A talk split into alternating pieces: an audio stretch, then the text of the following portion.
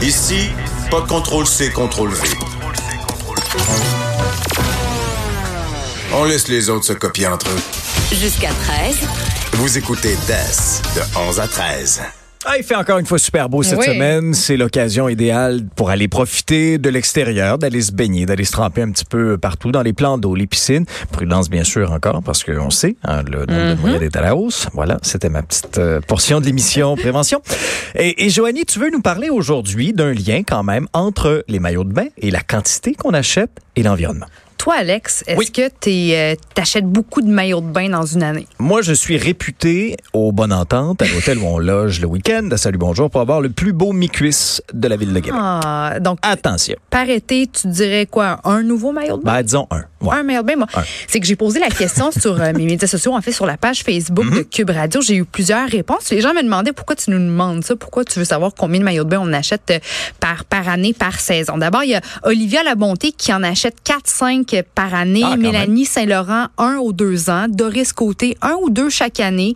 Karine Malouin, elle, c'est cinq maillots de bain. Christine Lamar, deux par année.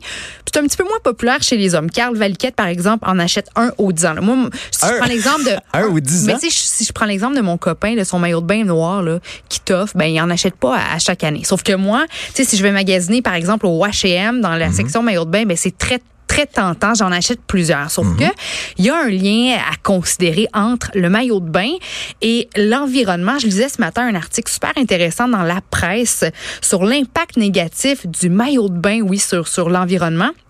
C'est parce que les maillots sont faits de fibres synthétiques comme le nylon, l'élastane, le polyester. Qui dit fibre synthétique dit plastique. Puis le plastique, ben, ça se décompose jamais complètement. Les particules vont s'introduire dans la faune, dans la flore. Puis à chaque fois qu'on se baigne, en fait, il y a des petites particules de plastique qui vont demeurer dans l'eau, dans l'océan. Sauf que la bonne nouvelle, c'est que de plus en plus de marques qui se tournent vers des solutions de rechange aux fibres synthétiques pour créer, bon, des, des versions un petit peu plus éco-responsables. C'est sûr que les grandes entreprises avec des grosses infrastructures lourdes, ben, c'est un, un petit peu plus difficile de changer les modes de fabrication, mais des plus petites marques éco-responsables commencent déjà à miser sur, sur euh, d'autres options. Je te donne quelques exemples, OK? Oui. Alors, il y a Econil, qui est un manufacturier italien qui fabrique son nylon à partir de filets de pêche abandonnés dans l'océan.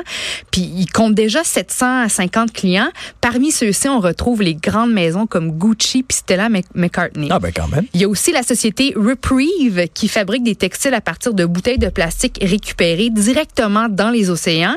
Euh, puis il y a aussi euh, la compagnie Athleta qui euh, est une propriété de Gap qui a développé la marque H2 Eco qui est un textile fait aussi de, de nylon recyclé. Au Québec, il y a la compagnie très populaire June Swimwear qui a été créée par Julie Dumas qui s'efforce elle, à réduire l'empreinte écologique de son entreprise en choisissant des, des, des tissus écologiques qui proviennent de fournisseurs situés en Europe. Alors, je te dirais que ces maillots de bain à elle sont faits à 85 de matière recyclée.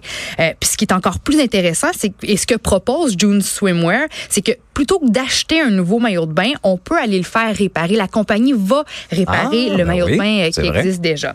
Alors, euh, même si les compagnies commencent à faire des petits changements ici et là, l'industrie du vêtement, et ça, j'étais étonnée par, par les chiffres, l'industrie du vêtement demeure extrêmement nocive pour l'environnement. 20% de la pollution industrielle de l'eau est attribuable à l'industrie du 20%? textile. 20 Quand même. puis en 2015, elle était aussi responsable de 1,2 milliard de tonnes d'émissions de CO2, soit plus que les transports aériens et maritimes combinés. Puis chaque seconde, l'équivalent d'un camion à ordures de textile prend le chemin du dépotoir. Puis seulement 1 des vêtements récupérés retournent euh, sous forme vestimentaire euh, sans possibilité de, de recyclage en fin de vie. Alors, qu'est-ce qu'on peut faire pour euh, peut-être... Parce qu'on dit toujours que le meilleur déchet est celui qu'on ne crée pas. Donc, Ouais. Parce qu'on en achète tellement Oui. des vêtements, Joanie, ça n'a aucun sens. Puis, hey, puis c'est pas tout parce que, tu sais, oui, la production des vêtements est nocive, mais après ça, il faut penser à l'entretien.